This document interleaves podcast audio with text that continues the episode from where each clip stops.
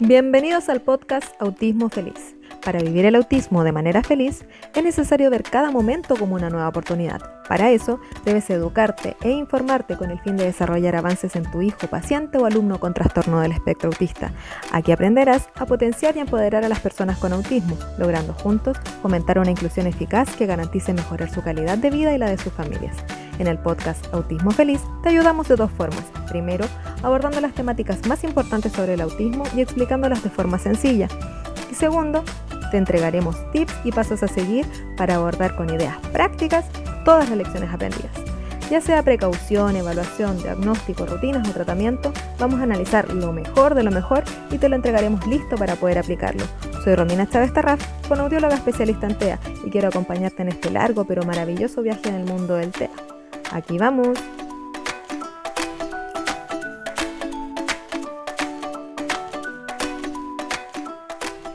Hola, hola, hola, bienvenidos al episodio 13 del podcast de Autismo Feliz. Habla Romina Chávez Tarraf, fonoaudióloga especialista en TEA, y les quiero contar que hoy tenemos de invitada a Loreto Miranda. Ella es una terapeuta ocupacional certificada en integración sensorial y que se ha dedicado al trabajo con niños y adolescentes con TEA en el área clínica y también educacional. Por lo mismo, nos viene a contar y hablar de este tema tan importante y que muchas veces se desconoce, sobre la educación para personas con TEA. Muchos padres tienen dudas de qué colegio elegir, con qué debe contar cada colegio con proyecto de integración escolar o cada colegio especial, eh, qué herramientas deben tener, qué cosas financia el gobierno en estos casos. Así que de esto y muchas cosas más queremos contarles hoy en este podcast, esclareciendo un poco sus dudas. Así que comenzamos. Hola Loreto, ¿cómo estás? Hola Romina, bien, ¿y tú? Bien, gracias. Bueno, primero que todo, darte las gracias porque contigo vamos a tocar un tema muy importante para todas las personas dentro de la condición del espectro autista, que es obviamente la educación, porque es una problemática que en realidad a todos los padres le preocupa y, no saben bien eh, a qué colegio ir, con qué proyectos de integración o, si van a tener la herramienta o qué deben esperar de un colegio en el momento de elegir eh, una escuela para sus hijos. Entonces, muchas gracias por tu tiempo. Gracias a ustedes, Romina, por esta oportunidad. De nada. Bueno, para comenzar, eh, me gustaría que le comentaras un poquito a nuestros auditores eh, cuál sería como la importancia que mm, eh, se requiere de este proceso de formación en el sistema educativo de nuestro país. Bueno, primero que nada destacar eh, esta problemática que tú mencionas, Romina, de la, gran dificultad que tiene para los padres el tema de, ver algún colegio, ¿cierto? Que sea apto y que cumpla con las características o que nos entregue seguridad para poder tener a, nuestros hijos. Eh, desempeñándose en el contexto educativo, qué colegio cuenta con las herramientas, qué profesionales necesita. Hay una gran laguna, digamos, allí hay gran ansiedad por parte de los padres y también por otro lado tenemos una gran angustia por parte de algunas escuelas que no cuentan con las herramientas necesarias o los conocimientos necesarios para dar abordaje y brindar realmente las oportunidades y cobertura a las necesidades que necesitan los niños y niñas en condición de espectro autista. Dentro de este, de este contexto, digamos, y en esta problemática se hace profundamente necesario el tema de que tanto los padres como los profesionales conozcan el contexto educativo chileno, conozcan la normativa y desde ese punto comprender cuáles son las bases en las que se asienta la educación especial en nuestro país. Ya hay muchas responsabilidades allí, tanto como profesores, como eh, asistentes de la educación, como profesionales que trabajan con niños y niñas en condición de espectro autista en el contexto educativo, como también de los padres. Así es que yo creo que esta es la base eh, para empezar un proceso exitoso también y una participación exitosa en, en, general de los niños y niñas en condición de espectro autista. Claro, porque sí, como bien decías tú, es importante eh, conocer todo esto para elegir un, un, colegio y no esperar a que no funcione este colegio ir probando colegio con colegio cada año distinto, como para también no estar saturando al niño de adaptarse también dentro de la condición a personas nuevas, a espacios nuevos. Entonces la idea es como conocer todas estas cosas antes de elegir un colegio para no ir haciendo ensayo y error en cierta forma con, con sus hijos. ¿Cierto? Claro, y en el fondo este proceso de ensayo y error pueden llevar un profundo retroceso o negación también de lo que es la participación de estos niños en el colegio. Yo creo que eh, si los padres y los profesores conocieran en, completo, como te decía, la, legalidad y la visión de, de la educación especial en nuestro país, sabríamos también qué es lo que podemos exigir y con qué roles y funciones tenemos que cumplir. Claro. Así es que es, un, es muy importante también saber que los padres se empoderen de esto y los profesionales también para saber, como te decía, cuáles son mis roles y cuáles son mis funciones dentro de este contexto. Claro, porque también hay muchos profesionales y siempre los padres recurren al profesional para decirle qué, colegio me recomienda o qué colegio usted sabe que funciona el proyecto de integración escolar. Y por ahí muchas veces los profesionales no se interiorizan o si no se dedican a educación propiamente tal, no, no conocen colegios que cumplan con, como con todas las cosas que sean necesarias y, y que sean un verdadero apoyo para el desarrollo educativo de los niños. Así que es súper importante eh, hablar de este tema no solamente con los padres, sino que también para los profesionales que no trabajamos en educación, para que podamos interiorizarnos y en base a eso también aconsejar a nuestros pacientes. Pensando que el colegio es, es, también una instancia donde el niño va a pasar muchas horas de su día. Entonces es un área del desempeño súper importante. Loreto, ¿podrías también explicarle a nuestros auditores qué sería o qué se entiende por accountability en, el sistema escolar? Eh, sí, Romy, como mencionas, el proceso de accountability es muy importante en relación a lo que es el, el, sistema educativo chileno. Es el proceso que rige la educación en nuestro país, bastante desconocido, pero es un sistema más bien de negocio que tomaron de países principalmente europeos que guarda la lógica, digamos, de resguardar la calidad de un producto. En este caso se instauró en, en, el proceso en el que teníamos de presidente a Pinochet y es la lógica que rige hoy en día también la educación. Este producto sería la, la educación, ¿cierto? Y este proceso de accountability mide mediante premios y sanciones la calidad y eh, los resultados de este producto. Entonces, si lo miramos de esa forma, guarda mucha lógica en términos de CIMSE, la evaluación docente y otras herramientas diagnósticas que se han instaurado tanto para los profesionales en la educación como también para los alumnos. Sin embargo, eh, es un proceso que si bien es cierto, resguarda la calidad de la educación, y de la entrega de, esta educación por parte de los profesionales, un proceso también que segrega mucho. ¿Y qué pasa aquí? Y esta es la pregunta que podemos hacernos como padres o como profesionales que trabajamos con niños con necesidades educativas especiales. ¿Qué pasa con este niño que no puede rendir al 100% con esta calidad? Este niño que no es un puntaje SIMSE. ¿Qué pasa con, con, este estudiante? Entonces, dentro de este proceso, si bien es cierto, hablamos de un proceso de educación especial en Chile, de una legalidad allí, no, no, rendiría, digamos, y no regiría con esta lógica de accountability, porque este niño no, está, no, no va a ser un, porcentaje alto en normativa de notas, en temas de CIMSE, por lo tanto la educación por eso se basa mucho en estos otros niños, que son la generalidad, claro, que son los que van a aportar a que este sistema sí vaya funcionando porque esto es lo que rige y por cómo se miden las escuelas. Porque podemos entender ahí, como te digo, un poquito por qué las escuelas se basan en esto y no en estos niños con necesidades educativas especiales. Claro. Porque en base a esto que nos cuentas de la Accountability, eh, ¿cuáles serían como la, las instancias educativas adecuadas para un niño o una niña con TEA? Hasta el momento no, existen, como te digo, eh, desde este proceso se mide a través de la evaluación docente la calidad de, los profesionales, de los profesores en este caso, y de los niños con el proceso SIMSE.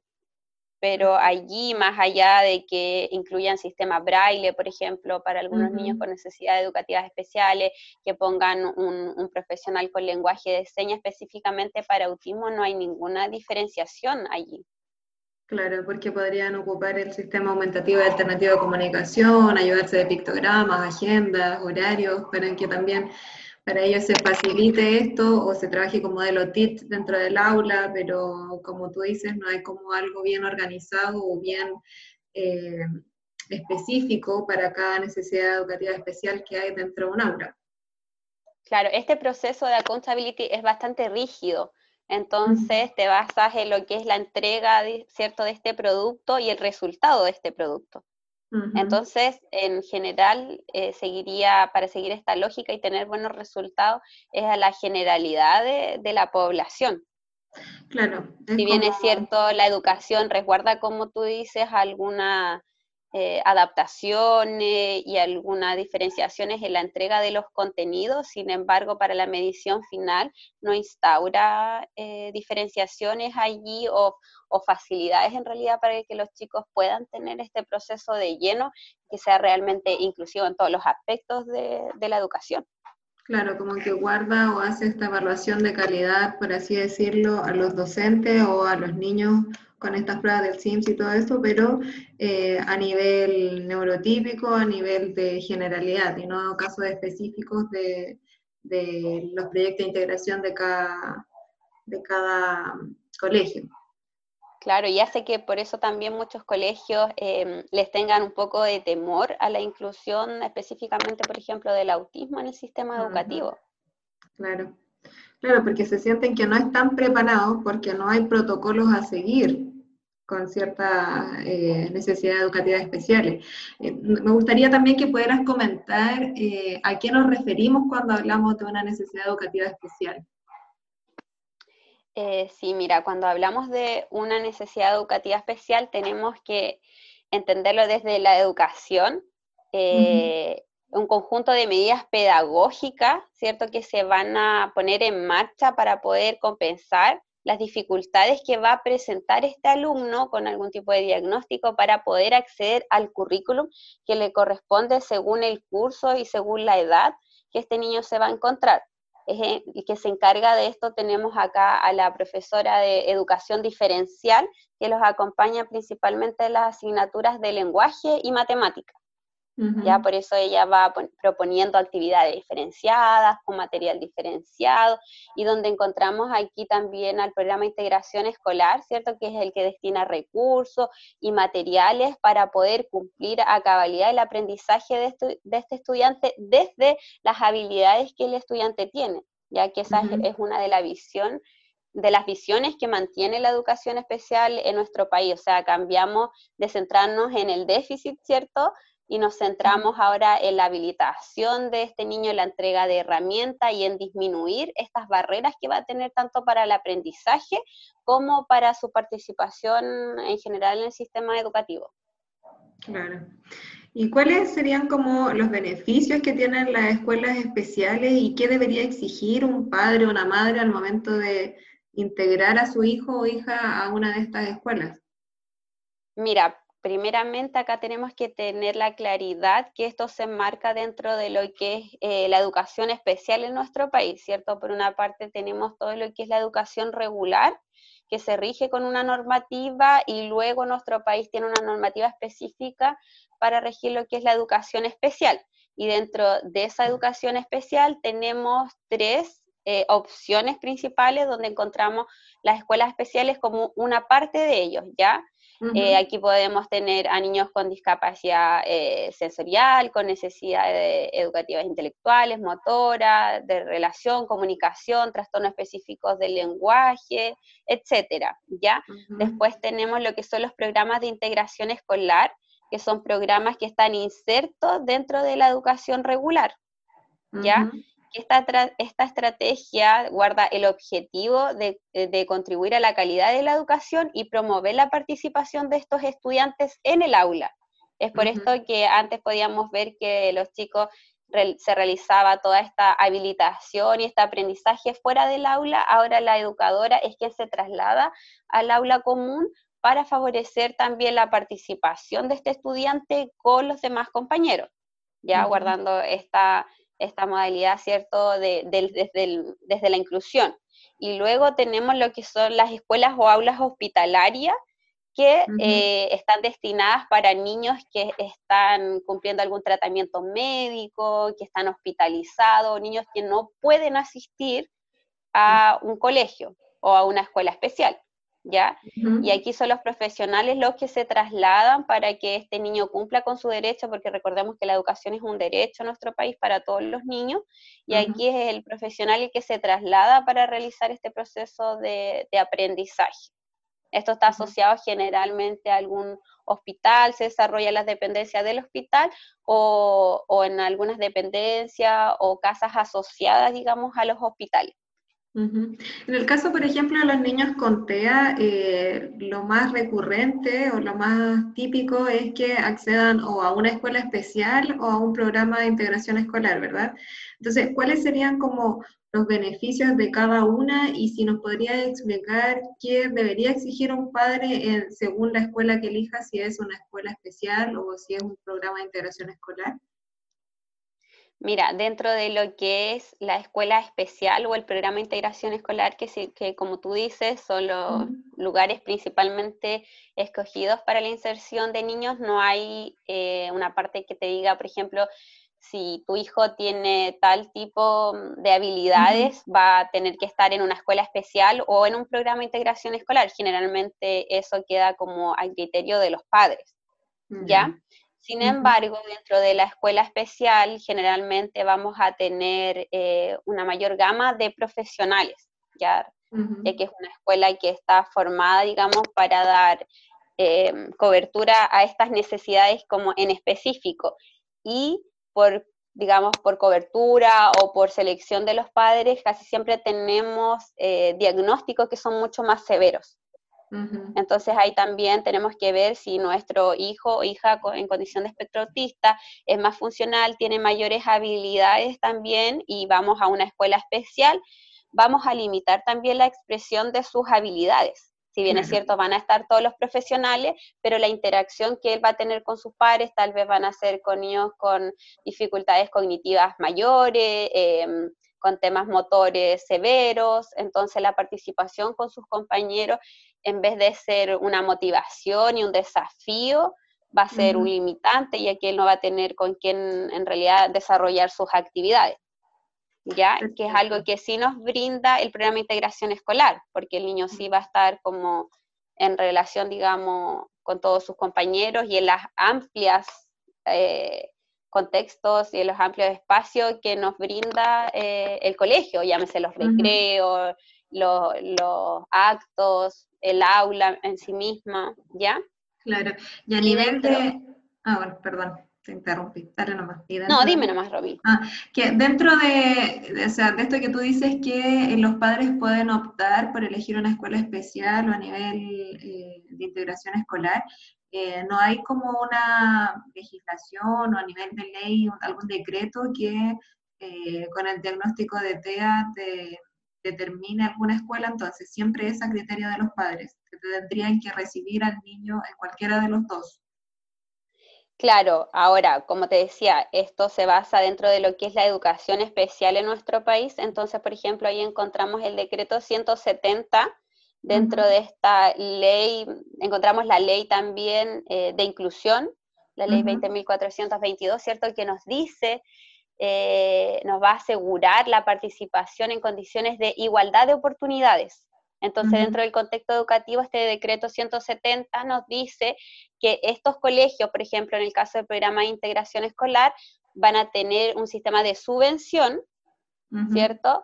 Donde se le va a entregar un dinero al establecimiento para que el establecimiento se haga responsable y tome, digamos, este rol de buscar los profesionales, habilitar los espacios y entregar los materiales que este niño, en este caso en condición de espectro autista, va a necesitar para poder realizar su avance curricular y también para tener una participación efectiva. Es decir, no se basa solamente en comprarle al niño algunos tipos de materiales que él va a necesitar para aprender lenguaje y matemática, por ejemplo, que es donde se realizan las principales adaptaciones curriculares. La ley también dice que la escuela se tiene que hacer responsable de la participación de este niño en el contexto educativo. O sea, ¿qué está pasando con este niño en los recreos? ¿Qué está pasando con este niño si le están haciendo bullying? ¿Qué está pasando con este niño en un acto?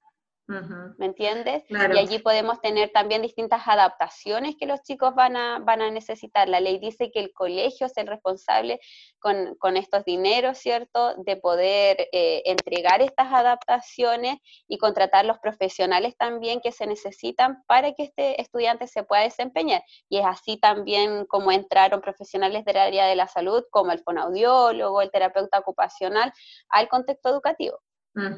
Claro, y es muy importante esto que nos estabas contando para todos los padres, porque muchas veces los padres no saben de estos dineros que, que son adicionales y que el colegio debería utilizar, que no siempre pasa, para eh, favorecer, como dices tú, el desarrollo académico eh, y social también de los niños, porque pasa mucho, me han contado mamás de pacientes que dicen, no, que, por ejemplo, no sé, me han mandado fotos en donde están en alguna convivencia dentro del, de un acto de fiestas patrias o de cualquier eh, evento que se hace dentro del año escolar, y están los niños sentados en una mesa y este niño con está en otro lugar, o también me, me han contado mamás que, no sé, pasaba tanto el niño en el suelo que le pusieron una alfombra para que se tirara al suelo ahí, entonces no hacen ningún tipo de esfuerzo mayor porque el niño, por ejemplo, permanezca sentado, de ponerle estas bandas para que juegue por último mientras está sentado, para que se canse, o estas sillas con pelotas de pilates, o sea, como que va mucho también en la voluntad de la dirección del colegio, de los docentes, y que en realidad se ocupen los fondos que están siendo eh, entregados en lo que deberían ocupar. Claro, aquí hay un desconocimiento entre las cosas que tú mencionas de lo que en realidad dice la ley, un desconocimiento de la aplicación eh, que tiene que tener esta educación especial en nuestro país y en este caso en específico de lo que es el autismo, las necesidades que tiene esta condición de espectro autista y cómo nosotros podemos apoyar al ejercicio, digamos, de la participación en comunidad de estos niños y niñas en condición de espectro autista. El colegio tiene esta obligación y este rol de proveer y muchas veces los papás lo desconocen. Es por esto que es importante que los padres conozcan y se empoderen y también los profesionales, porque muchas veces los profesores dicen, bueno, están los profesionales del programa de integración escolar y son ellos los encargados de hacer las adaptaciones. Sin embargo, tú como profesor, si estás en un aula, también tienes la responsabilidad de saber qué hacer si ese niño se descompensa, de saber cómo explicarle al compañero si te consulta qué es lo que es eh, trastorno espectro autista, cómo nosotros podemos favorecer el trabajo en grupo, cómo podemos favorecer su aprendizaje. Entonces, no es algo tan solo del programa de integración escolar, es, es un rol y es una responsabilidad de la comunidad educativa en general. Yo conozco y he tenido oportunidad en muchos, en muchos trabajos donde las tías que tú encuentras en el patio tienen un rol fundamental porque son las que incluyen a este estudiante en, sus grupos de pares y hacen que ese niño también se sienta feliz, o sea, que esta etapa educativa no sea eh, algo triste, no sea algo tortuoso, que el niño no sufra en el colegio que el niño también pueda participar con sus compañeros, pueda jugar, disfrutar y que también se le respeten desde el conocer sus propias habilidades y los tiempos que él quiera tener o ella en solitario. ¿Me entiendes? A veces dicen, no, es que él no quiere jugar y está solo. Entonces tenemos que saber discernir ahí si el niño realmente está escapando de algo, si tiene alguna dificultad sensorial o si simplemente también validar que puede querer estar solo. ¿Entiendes? Pero todo eso parte desde el conocimiento también. Entonces los colegios también cuentan con dinero para habilitar a la comunidad educativa. Bueno, por lo mismo, aprovecho también de contarles que eh, Loreto eh, realiza un curso en la plataforma de Autismo Feliz, el cual tiene como nombre TEA y Educación, por si quieren saber más acerca de este tema. Eh, les invito para que sean parte de la plataforma de Autismo Feliz en www.autismofeliz.com, donde van a encontrar cada semana un nuevo curso y cada día una nueva clase porque la verdad es que eh, hay cosas muy importantes como estas que no se maneja eh, por los padres y es muy importante conocer para saber también qué herramientas pueden exigir según el colegio que eligen. Bueno, la verdad es que el tema de educación en TEA es un tema muy importante, por lo mismo ha sido una entrevista más extensa la que hemos tenido con Loreto, así que vamos a dejar este capítulo hasta acá, pero los dejo cordialmente invitados a escuchar nuestro próximo episodio en donde encontrarán la segunda parte de esta entrevista. Así que nos vemos, hasta pronto.